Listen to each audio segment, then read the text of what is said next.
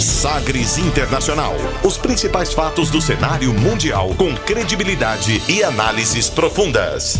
A contextualização histórica das últimas notícias com a apresentação de Rubens Salomão, comentários do professor de História Norberto Salomão e participação de especialistas. Um programa que vai além da notícia, com reflexões abalizadas sobre o panorama global. Sagres Internacional. Agora na Sagres.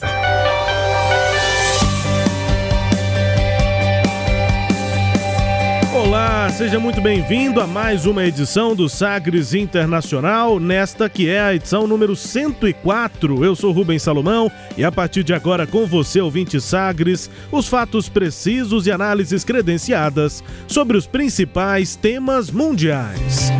E nessa centésima quarta edição você confere o tema do dia. O novo golpe em Mianmar, a Birmânia, onde Nobel da Paz foi tirada do poder e presa por militares. OMS cobra unidade e trabalho de laboratórios para ampliar a vacinação contra a Covid na Europa. Após Rússia, Estados Unidos agora validam a extensão do Tratado de Desarmamento Nuclear. Portugal está perto de ficar sem leitos de UTI para pacientes com Covid. Na Índia, Brasil é alvo de protestos por vetar a quebra de patente de vacinas. Você vai ter ainda os detalhes da eleição no Equador e também será que a primeira emenda da Constituição dos Estados Unidos pode salvar o ex-presidente Donald Trump do processo de impeachment? E ainda a música mais tocada nas paradas da Alemanha. Fique ligado, Sagres Internacional está no ar. Você conectado com o mundo. Mundo. O mundo conectado a você. Sagres Internacional. E como sempre, o programa conta com a produção, comentários do professor de História e Geopolítica, Norberto Salomão. Oi, professor, tudo bem? Olá, Rubens, tudo bem? Alô a todos aqueles que nos acompanham, seja aí pelas ondas do rádio, seja pelos nossos podcasts. É sempre grande a minha satisfação de estar aqui junto com você para produzirmos esse programa e refletirmos sobre o cenário internacional. Vamos lá. Tamo junto, muito assunto nesta edição. Vamos que vamos, começando conferindo uma declaração de destaque nesta semana. Agora, as frases bem ou mal ditas por aí. Sim. Hated man in the world, that's the question. Abre aspas. Abre aspas para o médico e cirurgião belga Hans Kluge, ele é diretor da OMS, a Organização Mundial da Saúde, na Europa, e cobrou pressa e união de laboratórios para aumentar a vacinação no continente europeu. Abre aspas para Hans Kluge. It spreads more quickly. So more people get quicker the disease, which means that the health systems which are overstretched will struggle even more. Number two, as you say, is the effectiveness of the vaccine. There are some preliminary reports that the South African variant, in particularly, may cause a little bit more challenges there, but we're not sure yet. But that's why we have to be very vigilant. We need to beef up the production capacity of the vaccines, and we need the government to we need the government to do a very clear communication because I have the impression sometimes people think that um, we get a vaccine, everything is fine, but still you can paradoxically get the vaccine. It prevents you of being uh, becoming uh, sick, but you still transmit. O que foi que ele disse? O que foi que ele disse? Para traduzir o que disse aí Hans Kluge, que é o diretor da OMS na Europa, abre aspas. O vírus se espalha mais rápido, então mais pessoas passam a ter a doença mais rápido e isso significa que o sistema de saúde que já está sobrecarregado, vai sofrer ainda mais. O segundo problema, como se percebe, é a efetividade da vacina. Há alguns relatos preliminares de que a variante da África do Sul, particularmente, pode causar mais desafios. Ainda não estamos certos disso, mas é por isso que temos de continuar muito vigilantes.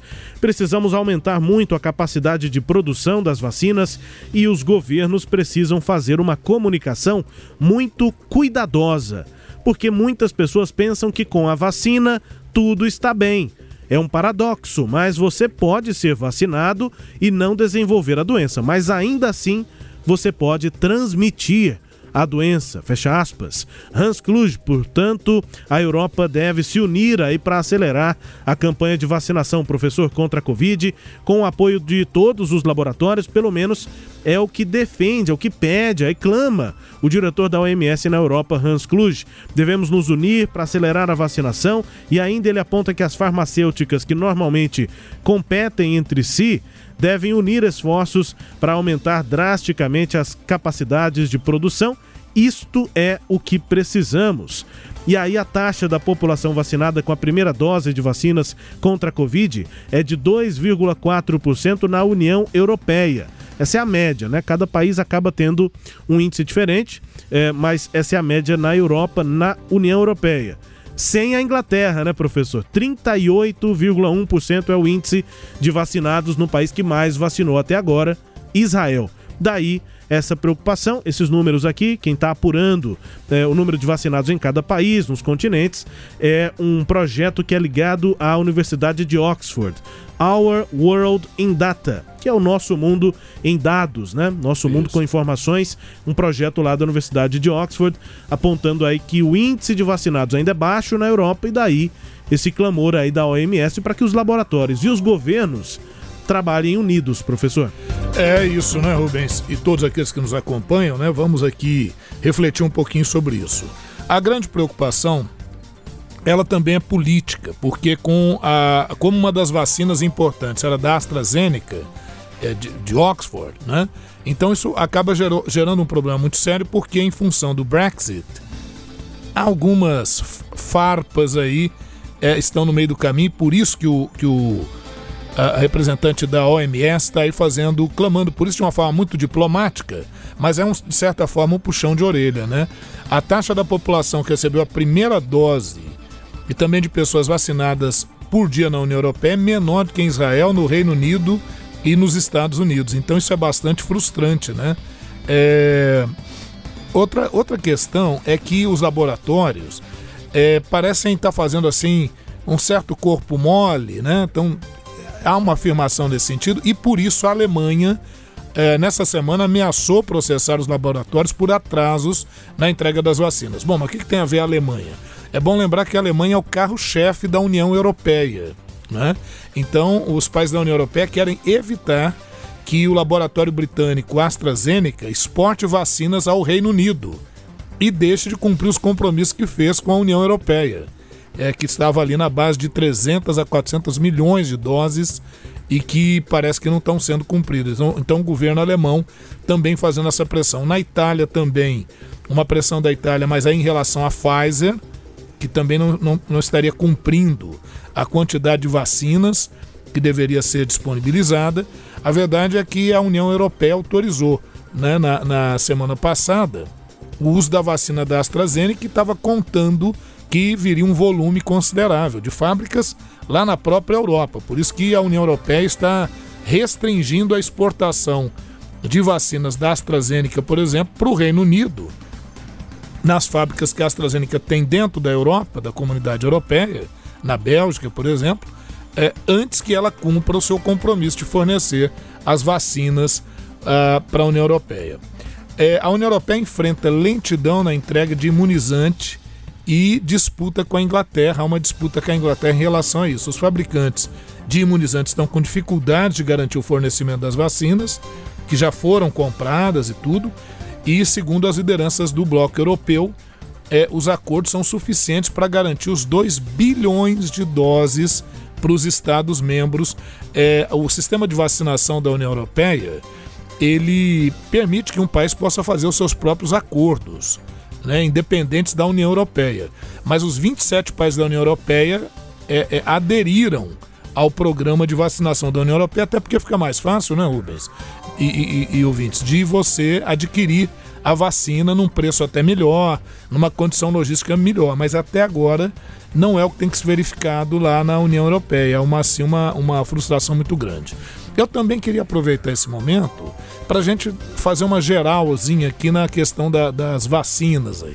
É, só uma observação rápida é que essa relação dos países, nesse caso da União Europeia com os laboratórios, porque isso também está pautado por uma realidade de mercado, né, professor? Querendo ou não, a vacina é um produto que está sendo Sim. buscado por todo mundo e os laboratórios é, que tem. Então, esse tipo de conflito é, é, acaba sendo, não que isso seja entendido como normal, que tem que acontecer mesmo, mas, Ético, é, mas né? é natural. É. Natural no sentido de que se esperava que Sim. isso pudesse acontecer. Não é o que tem que acontecer e daí esses clamores, mas os laboratórios acabam sendo fornecedores de um produto que todo mundo quer. É, agora o questionamento que a União Europeia faz é porque já, eles já tinham contratado, né? Então você já tem um É, contrato aí em já, tem, já tá preto no branco, Isso, né? Não tá- dá pra negociar mais. E tá tendo uma, e está havendo uma lentidão na entrega. Agora, na verdade, né, Rubens, eu, eu, eu- a metáfora que eu faria é o seguinte, né? É uma portinha de 50 centímetros e 100 pessoas querendo passar ao mesmo tempo Não dá. por essa porta. É isso. É, há uma, uma urgência pela vacina em que pesa em alguns países, que eu não vou declinar o nome, algumas autoridades não estarem tão preocupadas assim, acham que isso- pode ocorrer gradativamente até Não, 2022. teve autoridade que a achou gente que os laboratórios é mundo, que iam né? encontrar, que iam buscar os países, né? É. Laboratório que vai se interessar. Quem quer vender é que tem que ir atrás. Não é né? assim que funciona, Então, todo mundo quer comprar, né? É isso. E, e- e outra coisa, por que da pressa em vacinar, né? Porque já chegou a se perguntar isso, autoridades já chegaram a perguntar isso. Para que a pressa? É porque, assim, uma explicação básica. Quanto mais tempo demorar a vacinação, mais a doença vai se proliferando. Perfeito. Muitos não vão morrer com isso e tal. Mas é que quanto mais a doença se prolifera, maior a possibilidade de cepas diferentes da doença, de mutações do vírus. E aí isso está preocupando o mundo hoje. Sem falar no impacto econômico que continua. Não vai ter fim nunca essa crise Então, econômica. então é, e outra coisa, né, Rubens? Só para a gente ser direto, assim, sem meias palavras. Nós temos que vacinar o mundo até agosto desse ano para que a gente tivesse resultados excelentes. É, não vai não é o acontecer. que vai acontecer. Né? Então, já que não é o que vai acontecer, vamos tentar minimizar qualquer efeito nocivo disso. Bom, mas falando das outras vacinas, lembrar que essa semana também foi recebido com grande é, é, é, é, expectativa né? essa notícia da Sputnik 5, é, a revista The Lancet. É, observou né, a análise inicial feita com quase 20 mil participantes, monitoramento continua, claro, mas a vacina da Rússia demonstrou uma eficácia bastante elevada, né, de 91,6% contra a doença, segundo resultados preliminares. Os estudos ainda continuam. É, a vacina russa ela tem algumas condições interessantes, né, porque ela, ela trabalha com adenovírus humano e, e diferentes, com adenovírus diferentes. Então isso parece dar resultados bastante eficazes e, e de grande amplitude. É, alguns países já adquiriram, né? O México, por exemplo, autorizou o uso emergencial da vacina agora também, no mesmo dia em que a Lancet é, é, publicou né, essa notícia.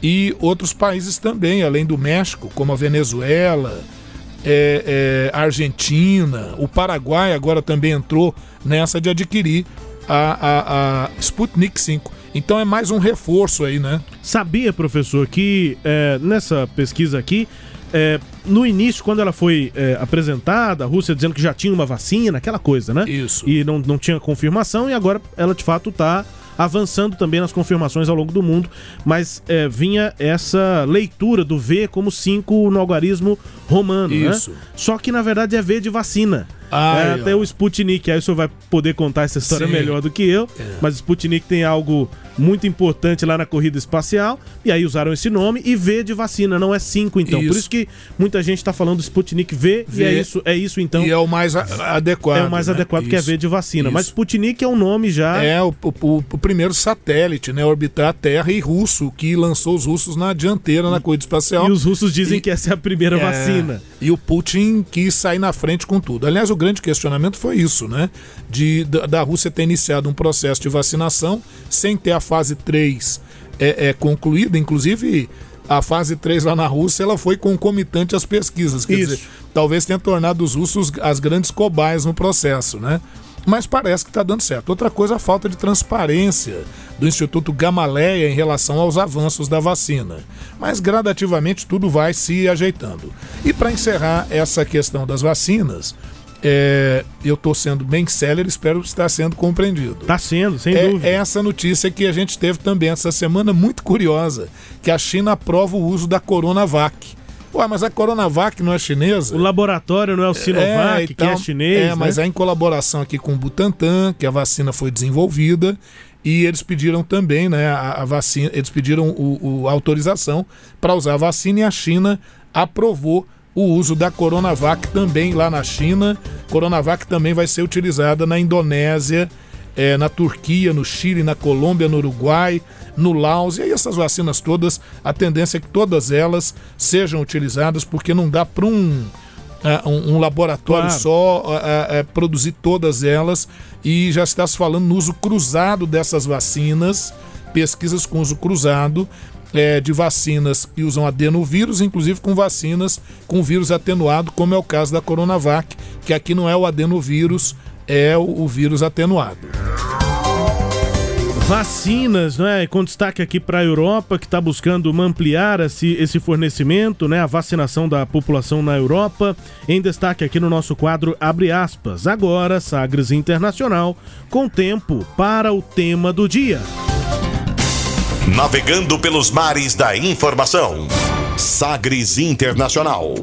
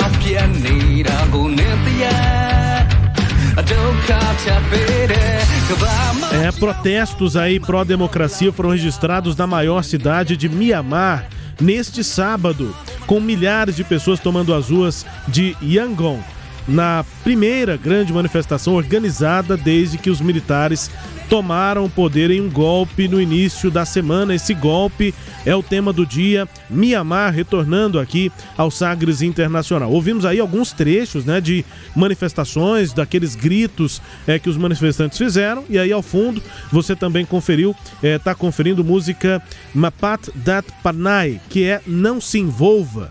Uma música aí, um rock que foi muito tocado em 2020, é, 2020 ainda marcado pelo regime democrático em Mianmar, até esse golpe agora no início do ano.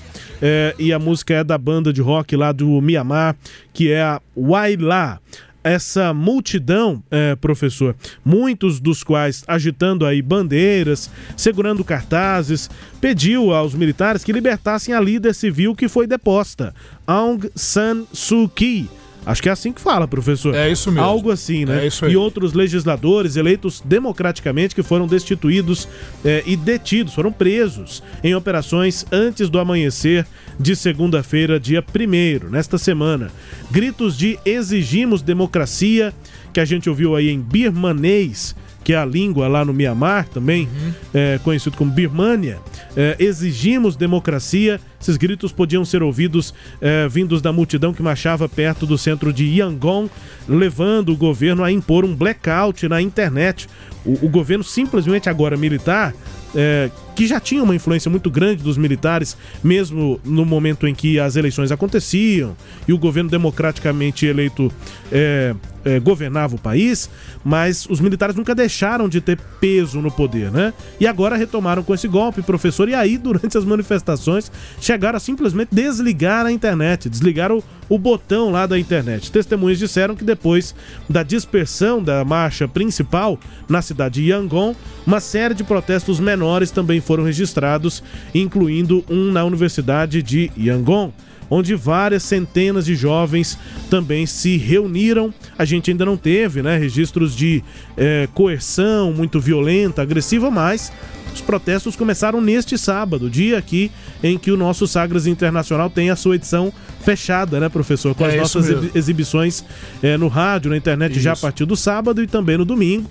Então a gente está acompanhando aqui para e passo como essa situação está se desenrolando. É, tem uma questão interessante, né, professor? O golpe mesmo foi na segunda-feira e só seis dias depois, né, é que as pessoas foram organizar manifestações. Me parece que há um tempo ali para se entender o que está acontecendo. Tem uma situação interessante que é uma é, uma jovem que, que é, faz música, faz gravações, vídeos de dança. Não sei se você ouviu isso. Ela dança na internet, grava os vídeos e tal e posta para as pessoas dançarem com ela, como se fosse uma aula de dança. E aí ela grava os vídeos em vários lugares diferentes lá em Mianmar. E aí, coincidentemente, de manhã, cedinho, segunda-feira, dia 1 ela estava fazendo um vídeo numa praça que ao fundo tem uma grande avenida que dá acesso ao palácio, né? Ao lugar onde o governo, a a sede do governo. Uma avenida bem larga, enfim. A avenida estava bloqueada, então atrás dela a gente já via os bloqueios ali policiais, militares, enfim. E ela estava ali na pontinha da pracinha, ao fundo dela a avenida. é, e aí ela ia dançando. A música começou, o vídeo tem coisa de 3 minutos, que é o tempo da música. E ela foi dançando. Enquanto ela dançava olhando para a câmera, vários carros, cerca de oito carros, inclusive um, é, um desses carros bem grandes, que parecem tanques, mas não é um Sim. tanque, mas um carro militar, assim, de, de força, né? É, passaram rápido, passaram pelo bloqueio e era exatamente o momento em que os militares estavam indo prender a líder, coisa, a, a governante no país que foi prêmio Nobel da Paz. Isso chamou a atenção do mundo, né? Mas depois, claro, a- os detalhes de como esse golpe aconteceu, o que também ainda não está tão claro assim. Enfim, Mianmar, nosso tema do dia, professor. Pois é, isso. A, a gente até discutia, né, Rubens, que nós já tínhamos feito um tema, assim, de- sobre Mianmar. Mas, é, na verdade, a gente não fez um tema sobre Mianmar. Eu fui procurar a edição 97 do Sagres Internacional, a gente falava sobre os refugiados. Ah, e aí a gente sim. foi falar do povo Rohingya, que é um povo muçulmano lá em Mianmar, ou Birmânia, que é de maioria budista. E é uma, é uma, é uma contradição, né? Apesar- do budismo pregar a paz, a tranquilidade, lá o- o- os budistas se radicalizaram é, e inclusive as redes sociais de 2011 para cá acabaram contribuindo muito para a geração de fake news eh, por parte principalmente da, da maioria budista contra essa minoria Rohingya, que é uma minoria provavelmente oriunda ali de Bangladesh, né, daquela área. Eles têm inclusive feições e características diferentes do, do birmanês originário, mas é isso, a gente vai explorar novamente esse assunto. Long years ago, sometimes it seems many lives ago, I was at Oxford listening to the radio program Desert Island Disc with my young son Alexander. At the end of the program, which we had both enjoyed, Alexander asked me if I thought I might ever be invited to speak on Desert Island Discs. Why not? I responded lightly.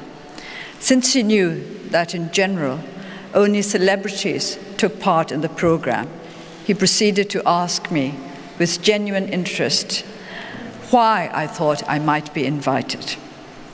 I considered this for a moment and then answered, perhaps because I'd have won the Nobel Prize for Literature. And we both laughed.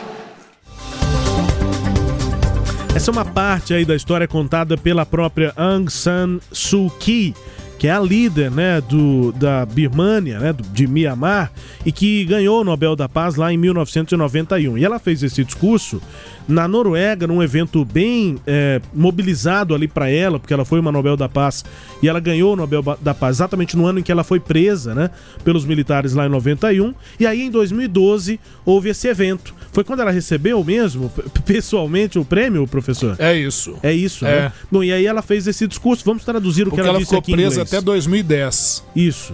E aí em 12, então, fizeram esse evento para que ela pudesse receber o prêmio. E ela discursou. O trecho é bem interessante, é, porque ela começou exatamente o início ali do discurso, depois daqueles aplausos, né? Bem longos. Eu peguei um trecho bem pequeno aqui Uhum. é, dos aplausos, mas é coisa de cinco minutos de aplauso sem parar é, para Aung San Suu Kyi.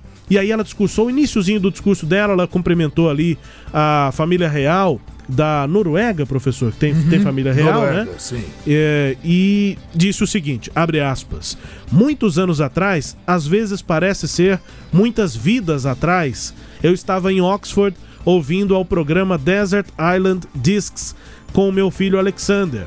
E aí ela explica o programa, eu tirei essa parte, eu mesmo contextualizo aqui rapidinho. Esse é um programa muito famoso lá na Inglaterra e acaba que sendo no mundo. O senhor provavelmente já ouviu essa pergunta, professor. Se você pudesse, que discos você levaria para uma ilha deserta? Sim. Essa, essa pergunta vem desse programa e o nome do programa é exatamente por isso. Pegam lá celebridades, músicos, enfim, pessoas é, e famosas e aí se pergunta para ela, entre outras coisas, essa: que discos você levaria para uma ilha deserta? Isso é para saber qual é a música preferida, o artista preferido daquela pessoa. Bom, ela estava lá então em Oxford ouvindo esse programa no rádio com o filho dela, o Alexander. E aí ela conta: no fim do programa, do qual nós dois gostamos, Alexander me perguntou se eu achava que seria em algum momento convidada para falar naquele programa. Por que não? Eu respondi alegremente. Como ele sabia que, em geral, só celebridades participam do programa, ele perguntou com um interesse genuíno por que eu pensava que poderia ser convidada. Eu considerei isso por um momento e aí respondi. Talvez porque eu terei ganhado o Prêmio Nobel de Literatura.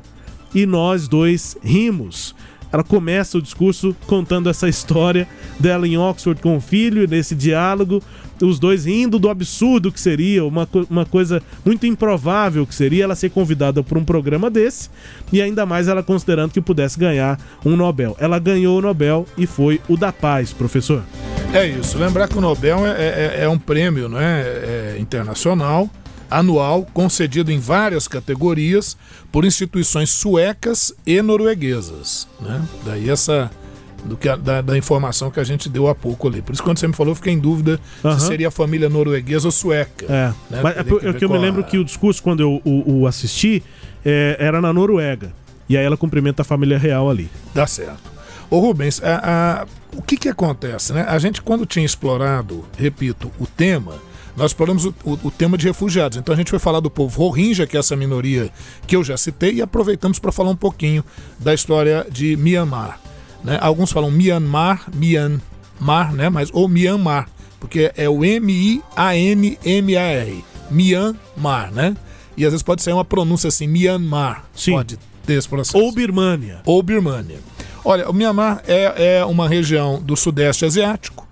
É, tem mais de 100 grupos étnicos. Talvez seja o país com o maior número de grupos étnicos. É, faz fronteira com a Índia, com Bangladesh, com a China, com Laos, Tailândia e Rangoon é a maior cidade né, é, do país. Conta com mercados movimentados, mas a pobreza é muito grande e essa diversidade étnica e religiosa também é intensa. É, e realmente, aí nessa segunda-feira, o Exército derrubou o governo eleito em novembro de 2020 e que ampliaria o processo democrático na, na, ah, na Birmânia ou Myanmar. Né? É, Myanmar foi um domínio britânico até 1948. Após a Segunda Guerra Mundial, naquele processo de descolonização afroasiática, a Birmânia, né, o nome era esse, Birmânia, ganha a sua independência, conquista a sua autonomia, mas vai ser palco de uma série de conflitos que vão envolver o governo central e os grupos minoritários. Esse governo central sempre de maioria budista. ။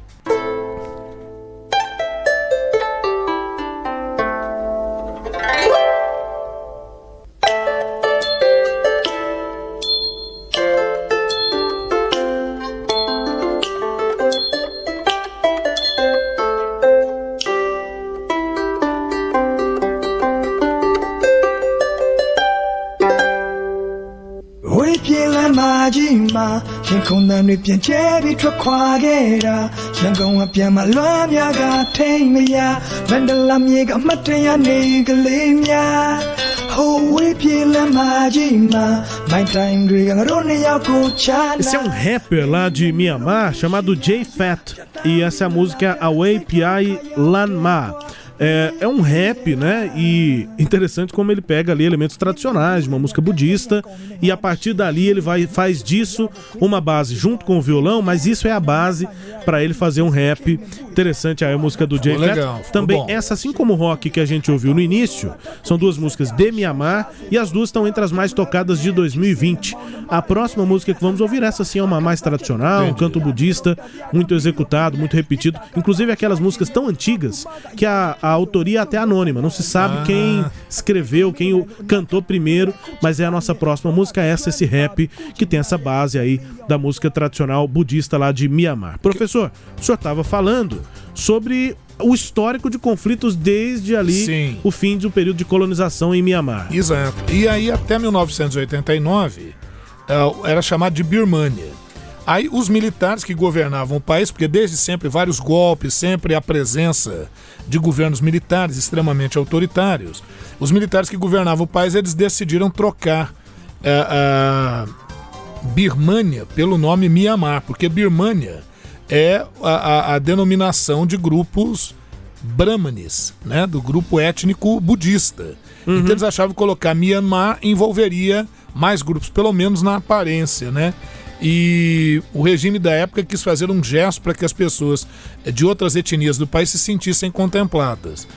E a verdade é que Myanmar, que possui, como eu disse, mais de 100 etnias, são 135 etnias apenas no seu território, com aproximadamente 52 milhões de habitantes, e em que a religião predominante, a gente já disse, é o budismo, a população budista Brahmar ou Birmani, por ser o maior grupo, não gostou muito dessa mudança de nome, não. É, isso vai gerar aí sempre alguns conflitos. Em 1962, um golpe comunista, depois o governo civil instalou um governo militar que permaneceu até 2016. Então não é um governo assim, foi até 2016, um governo à linha Coreia do Norte, né, similar um pouco àquilo. Né? Sim. Em 1982, eh, criou-se a Lei de Cidadania, que colocou o povo Rohingya e outras duas ou três etnias como apátridas. É um povo sem pátria que não está incluso nesse processo. Os Rohingya são os que ganham maior repercussão internacional, porque são massacrados em função dos direitos humanos. Bom, lá em 1988 nós tivemos a revolta 888. Oito. São quatro oitos, porque foi realizada em 8 de 8 de 88. É, e é conhecida como a revolta do dia 8888 tomou força, encabeçada a, a luta pela democracia, né? E nessa luta vai se destacar aí a, a figura é, que ganhou o prêmio Nobel, né? A Aung San Suu Kyi. Ela que em 1990, em função desses movimentos pela luta pela liberdade, o movimento da Liga Nacional pela Democracia, é, após terem vencido as eleições lá, ganhado 475 das, 80, das 485 cadeiras da Assembleia, é, os militares não admitiram aquele resultado, isso em 91, e ela acabou sendo presa e essa sua prisão e a luta dela, a resistência pela democracia, garantiram ela em 91, mesmo ela estando presa, o Prêmio Nobel pela Paz. Né? A Mianmar Aí vamos fazer um saltozinho. Em 2010 ela é solta por pressões populares. Há um processo de relativa democratização do país, mas os militares nunca saíram do poder.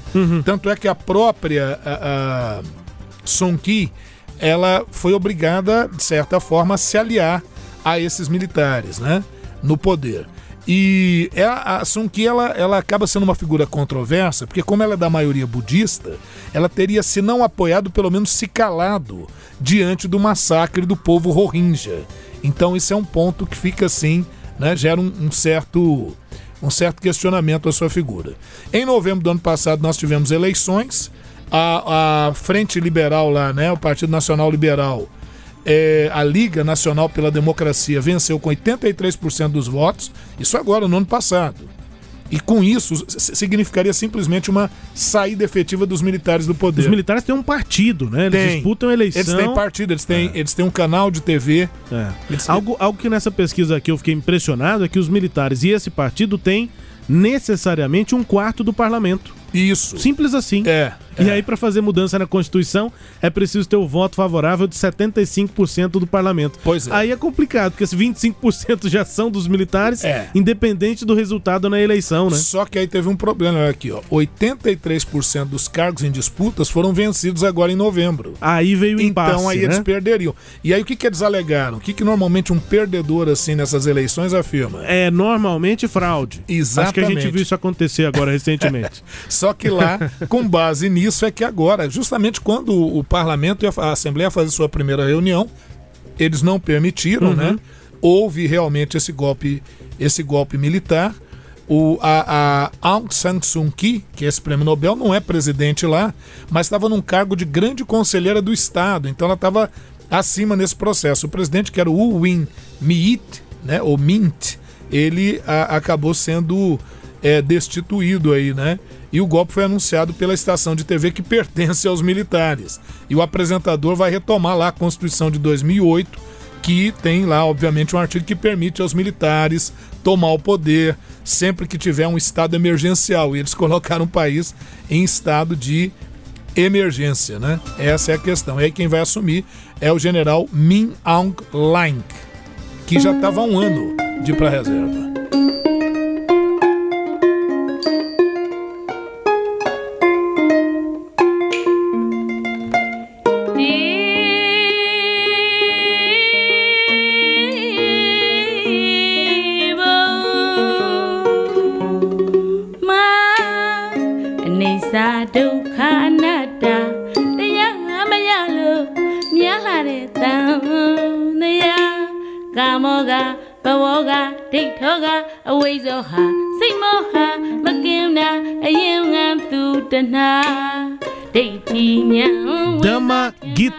Professor. É um nome, né? O nome desse canto, como eu disse antes, é um canto budista tradicional, não tem nenhuma fonte assim conhecida para dizer quem é o autor, mas o, o que se sabe dessa história, pelo menos o que eu consegui entender das pesquisas que fiz, muito tá em birmanês, então tem que ir traduzindo, mas o que deu para entender é que é como se fosse uma música de principiantes, de jovens ali que estão iniciando é, na sua Uma iniciação, uma né? iniciação, enfim, é uma música que, que se canta. Dá pra ver que ela é mais animadinha do que aqueles cantos mais. que nós já ouvimos aqui, inclusive, né?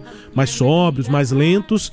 Essa é um pouco mais animada e é isso, um canto tradicional budista de Mianmar, professor. Muito bem. E aí, lá em Mianmar, por que, que essa região lá do Sudeste Asiático pode representar alguma mudança para o mundo e tal? É porque isso mexeu com os organismos internacionais, inclusive com a ONU. Porque simplesmente os militares atropelaram um processo democrático sem a menor prova de que houve fraude, nada disso, na base da força mesmo. O, o Biden ele pede a pressão internacional para que os militares de Mianmar renunciem imediatamente ao poder, então vai haver pressão dos Estados Unidos. Essa semana, os profissionais de saúde iniciaram uma greve nacional contra o golpe militar e vão dizer que estão fortes e firmes. Não há ainda um movimento popular com, com armas, nada disso, mas eles estão pressionando, então parece que os militares não estão tendo muito clima para permanecer. E, e só lembrando como nós começamos o tema, né? As manifestações mais organizadas, Isso. manifestações mesmo de rua, é, começaram nesse sábado, Exato. né? Agora. Exato.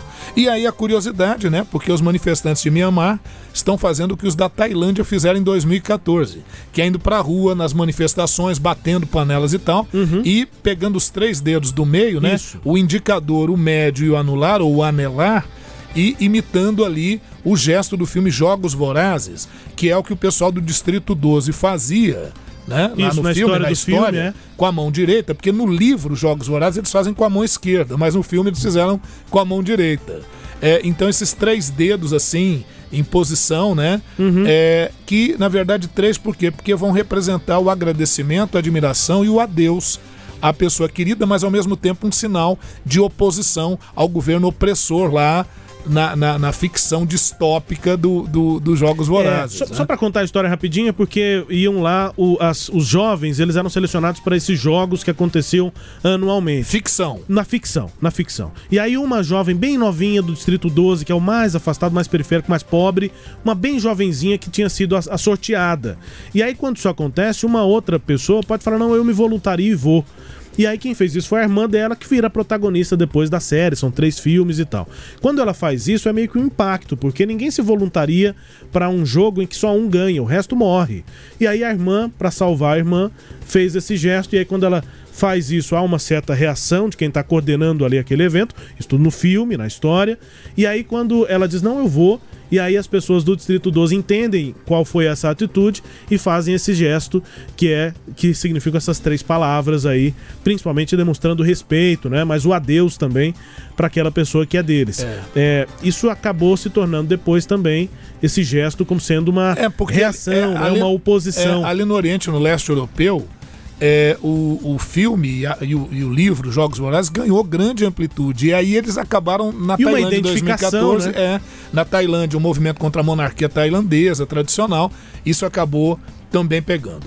E uma outra questão final é a posição do Facebook nesse processo, porque o Facebook teve sempre uma postura contraditória, que eu não vou explorar agora, nesse momento, nesse tema, mas é, é curioso, porque os militares já usaram também para difundir fake news que garantiram os militares no poder, e agora eles estão cortando né, a, a, a, as redes sociais, o Twitter, o Facebook, para evitar que eles sejam usados para reunir pessoas. Quase que lembrando aquele movimento que ocorreu a partir da Tunísia em 2010 e que gerou a Primavera Árabe, né? Mas isso é um tema, a, o envolvimento das redes sociais nesse tipo de conflito é um assunto que eu prometo a gente vai trabalhar em edições próximas aí. É isso, Mianmar, Birmania, em destaque aqui no nosso tema do dia, depois do golpe que aconteceu na última segunda-feira, no dia 1 deste mês de fevereiro.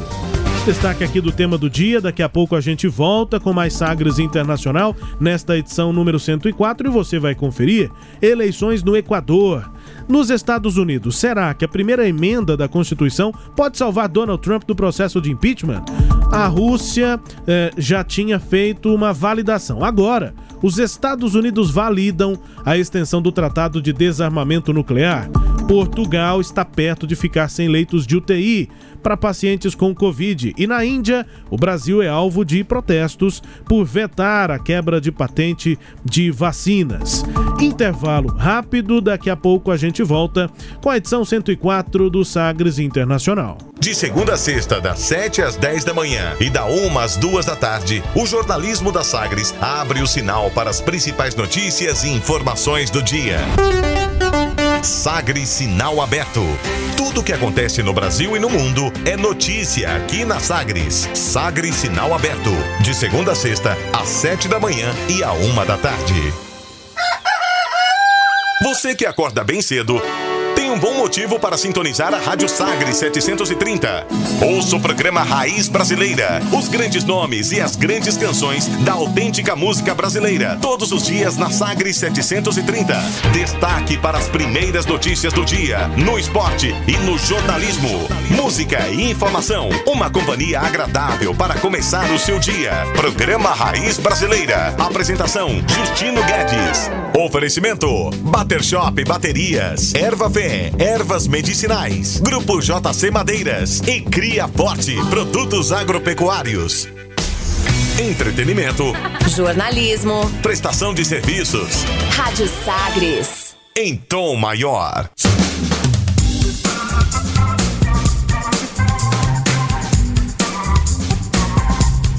Estamos de volta com Sagres Internacional número 104, comigo Rubens Salomão e com os comentários do professor Norberto Salomão. A partir de agora, para girar as informações pelo mundo. Velas ao mar.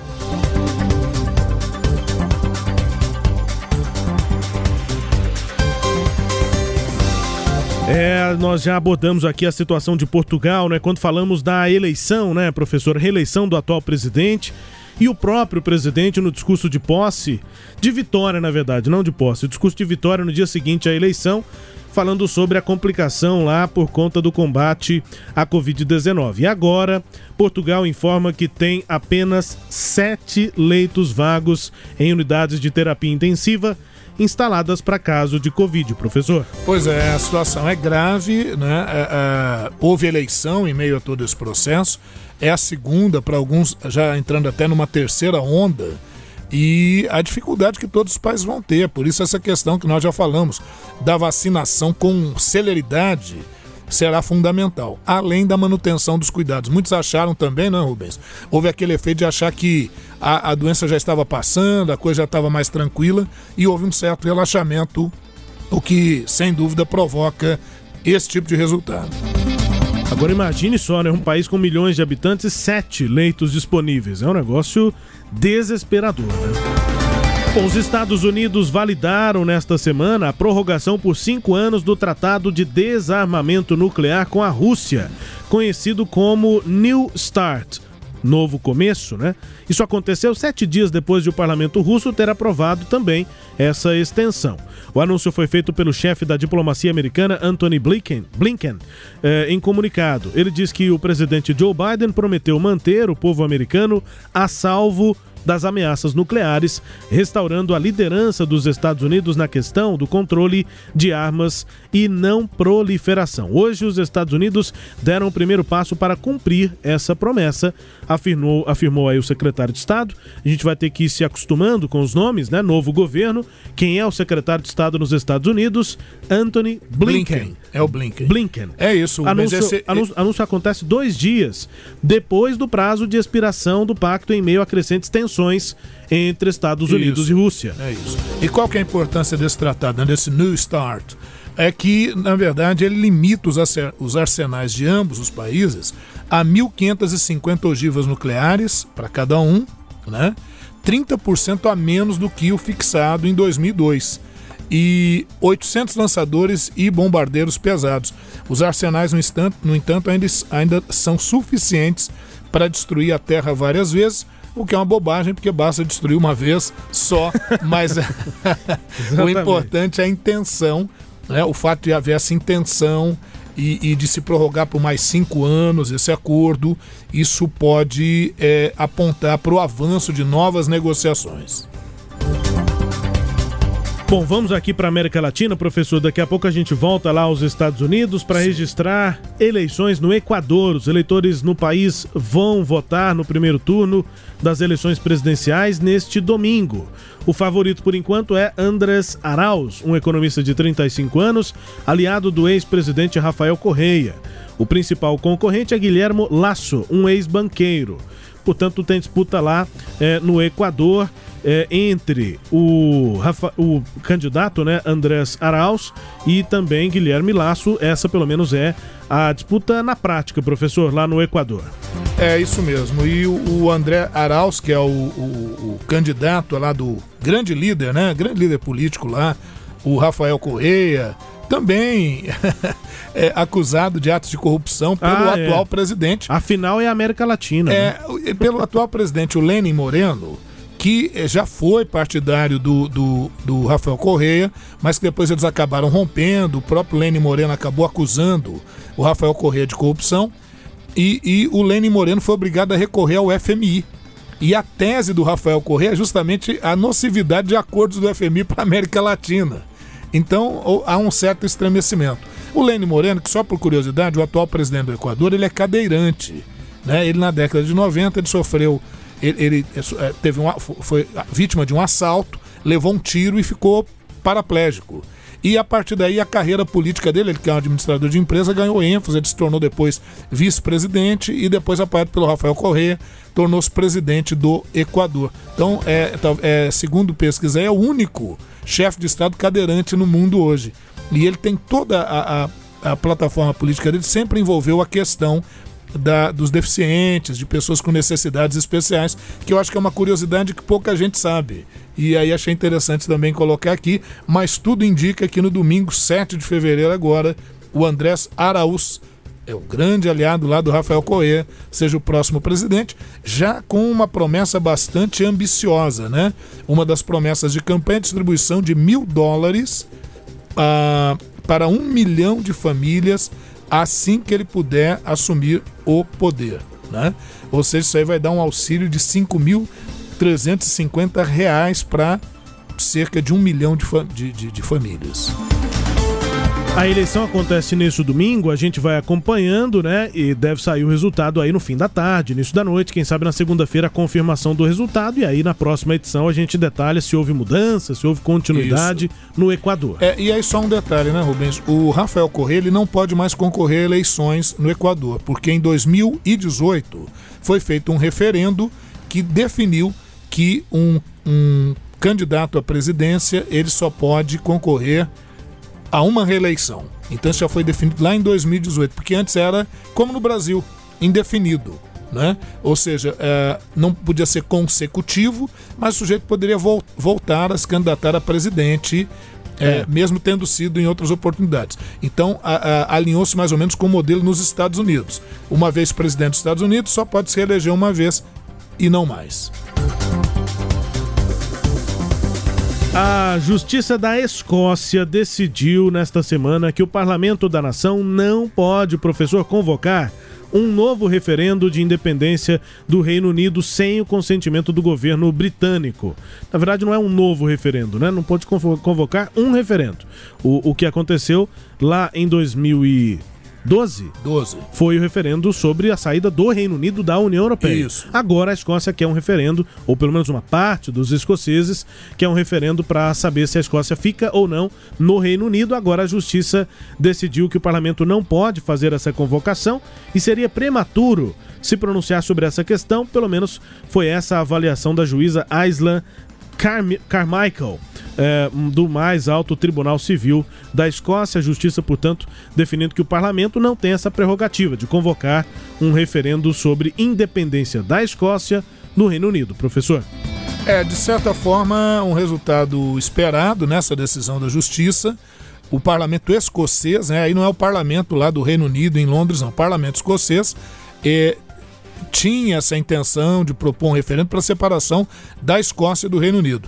E na edição passada nós vimos o, o, o Johnson, né? Boris, Boris Johnson. Johnson. O nosso Bojo. É isso. É, fazendo um discurso e bem seguro ali, né? Ele foi à Escócia, falando de união, de unidade ali do Reino Unido, e essa segurança dele também tinha uma base legal, porque é, é, depende dessa autorização para que um plebiscito ou um referendo seja feito lá na Escócia.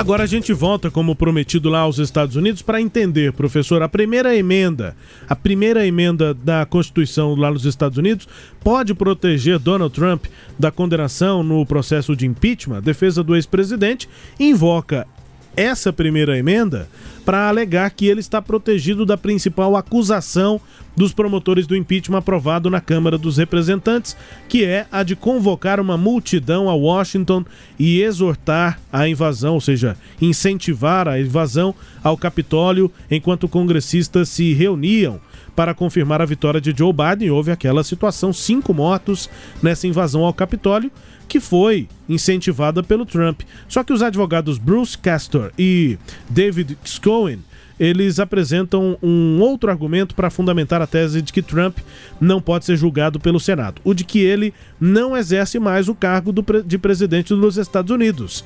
Assim, vai ficar mais fácil obter o apoio dos republicanos sem que precisem endossar a conduta do presidente no episódio que resultou em saques e vandalismo na sede do Congresso americano. Isso pode facilitar porque os republicanos podem votar com Trump alegando que eh, esse argumento técnico, é jurídico, de que ele não pode ser julgado porque não é mais presidente. Daí não entra no mérito se ele cometeu ou não os crimes ao incentivar a manifestação lá atrás. É, é verdade. Várias defesas, né, várias teses de defesa certamente serão utilizadas, mas é sempre bom lembrar que o impeachment é um julgamento muito mais político do que jurídico. Né? E será que tem clima político para estabelecer o impeachment do Trump? Bom, mas ele não exerce mais o cargo de presidente, é verdade. Mas a ideia é impedi-lo de se candidatar a uma próxima eleição a presidente, uma vez que ele só cumpriu um mandato, então ele teria direito a se candidatar novamente, né? Parece um pouco improvável, viu, Rubens, porque é, além dos 50 democratas no Senado, são 100 senadores, dos 50 democratas que provavelmente é, apoiariam essa, esse pedido de impeachment contra o Trump, são necessários mais 17 senadores republicanos. é, 45 desses senadores já afirmaram que não vem a possibilidade de votar contra o Trump. Então, provavelmente teríamos ali 55, 56 votos, o que é insuficiente para a aprovação de um impeachment contra o Trump. Agora, o que eu acho importante é isso aqui, é, é essa afirmação que eu tenho achado perigosa. É, principalmente daqueles que distribuem fake news pelas redes sociais, sem a menor. Quando a gente fala fake news, é preciso tomar muito cuidado, porque fake news não são só notícias falsas no seu teor. São notícias cujo conteúdo maliciosamente é alterado, mesmo sendo verdadeiro, mas a maneira como ele é colocado desinforma. Então não é só uma notícia absolutamente falsa, é uma notícia mal colocada. E pessoas que, que fazem isso é, nas redes sociais e muitas vezes são tolhidas pela, pelas plataformas aí, estão dizendo que estão sendo é, é, é, coagidas no seu direito de livre expressão. É preciso tomar muito cuidado, que a livre expressão é para você manifestar fatos, se não verdadeiros, com boa fé. Quando são feitos de má fé, essa pessoa tem que responder pelos seus atos. Ou né? então a sua opinião. É. A opinião não tem problema. Opinião eu acho problema. isso, Isso, beleza, você é. acha. Agora, outra coisa é você dizer é assim e não é assim, ou você está alterando aquela base que até tem algum fundamento, mas para dizer uma coisa que lá na frente não é verdadeira. é, por exemplo, ah, o isolamento social não funciona. Como assim não funciona? As máscaras não funcionam. É, não é assim. É? né? Não é assim. Então, eu acho que essas pessoas têm que ser responsabilizadas sim. E essa questão da primeira emenda vai justamente nesse sentido, porque a primeira emenda, que foi a primeira mesmo, lá em 1791, para garantir liberdade de expressão, liberdade religiosa, Estado laico. Ela diz que o Congresso não pode Unidos, processar ninguém nesse sentido, né? Tem que Isso, garantir essas liberdades. Aí depois a emenda 14 ampliou isso não só para o Congresso, mas para qualquer tribunal, para o sistema judiciário, enfim. Então, essa, essa desculpinha para isentar alguém pelas declarações irresponsáveis que deu, eu acho que não deve ser garantida, não. Inclusive, viu, Rubens, nessa mesma linha, me desculpe, a empresa das urnas eletrônicas nos Estados Unidos vai processar o Trump pelas afirmações que ele fez de que as eleições eh, foram fraudadas e que as urnas eletrônicas não têm segurança. Que bom se isso viesse também aqui para o Brasil, porque quem afirma uma coisa que é fraude tem que provar. E se não provar, eu acho que o interessante é que seja processado e pague por isso, né? Sagres Internacional número 104, também com as notícias do Brasil. O Ernesto nos convidou. Brasil Internacional. Mais de 200 entidades e indivíduos que representam pacientes, médicos, cientistas e movimentos sociais da Índia e também da África do Sul protestam contra o Brasil por conta do posicionamento adotado pelo Itamaraty no debate sobre o futuro das vacinas contra a Covid-19. A crítica também foi direcionada aos governos dos Estados Unidos, da Europa e do Japão. Brasília, ao lado desses países ricos, vem bloqueando uma proposta das economias emergentes para suspender as patentes de vacinas e permitir que o imunizante seja produzido em sua versão genérica. Sem a patente, as vacinas poderiam ser produzidas por laboratórios em outras partes do mundo, acelerando o acesso dos produtos a milhões de pessoas e por preços mais baixos. Essa é a crítica da Índia e da África do Sul. Historicamente, né, professor, nas últimas décadas aí, parceiros do Brasil, mas agora o país está se posicionando, né? O Brasil está se posicionando eh, junto com os Estados Unidos, Europa, Japão, que são países mais desenvolvidos e que querem manter a sua, digamos, propriedade intelectual, a patente sobre a vacina, professor. É, é isso, Rubens. Como esses países são países ricos, então ali a, a possibilidade de pesquisas e de desenvolver é, é maior, eles querem resguardar patentes. O que, que o Brasil tem a ver com isso? Se ele não é um país tão rico assim, nem está desenvolvendo tantas tem, patentes. e nem tem patente de É. vacina contra a Covid. Então é muito simples. O governo Bolsonaro, assim que ele entrou, com a grande ambição é ser incluso na OCDE, né, na Organização dos Países Ricos. E aí vai haver uma confrontação com outro bloco do qual o Brasil faz parte, que é o BRICS, né, do qual fazem parte o Brasil, Rússia, China, África do Sul, enfim, e aí que eles estão entrando em choque nesse processo. Então tá aí um interesse político eh, internacional que vamos ver como é que ele vai se desenrolando, como é que ele vai se desenvolver. Vamos chegando ao fim do Sagres Internacional nesta edição 104 para ouvir a música mais tocada nesta semana da Alemanha. Lá na Alemanha, mais tocada vem dos Estados Unidos. Vamos ouvir. Got my driver's license last week, just like we always talked about. Cause you were so excited for me to finally drive up to your house. But today I drove through the suburbs crying cause you weren't And you're probably with that blonde girl who always made me doubt. She's so much older than me. She's everything I'm insecure about. Yet today I drove through the suburbs. Cause how could I ever love someone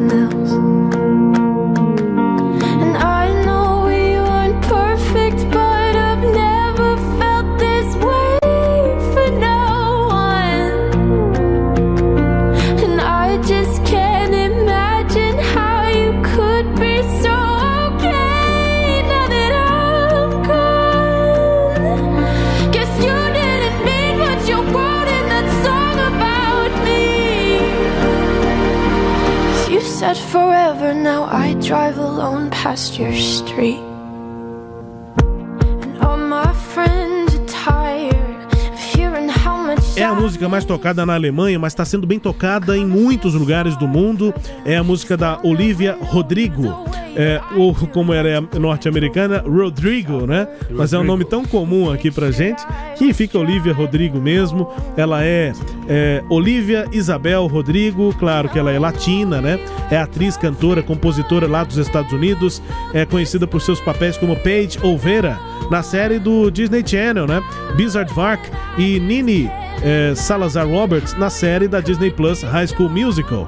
Essa aí pros jovens é uma série muito famosa, né? Isso. É, tive- teve- é, são algumas temporadas do High School Musical já há alguns, alguns anos. E ela fez muito sucesso como atriz Disney, nos canais Disney, enfim. E aí cantando, e essa música, dá pra ver que ela tem voz, né? Ela só tem 17 ou 18 anos, acho que ela foi, completou 18 agora recentemente. Muito jovem, mas com uma voz bem potente. E tá saindo daquela linha, porque querendo ou não, es- esses atores, atrizes mirins ligados à Disney acabam tendo uma carreira muito trilhada, muito certa, né?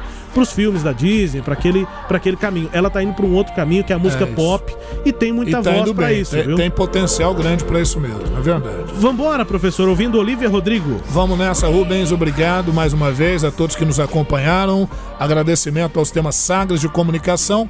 E fiquem ligados aí até a nossa próxima edição, edição 105 do Sagres Internacional. É isso aí, pessoal. Obrigado aqui pela companhia. Até a próxima edição.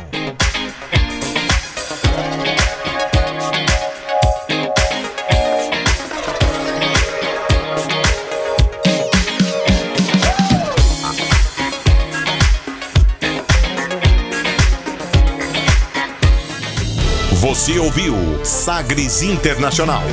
Os principais fatos do cenário mundial com credibilidade e análises profundas.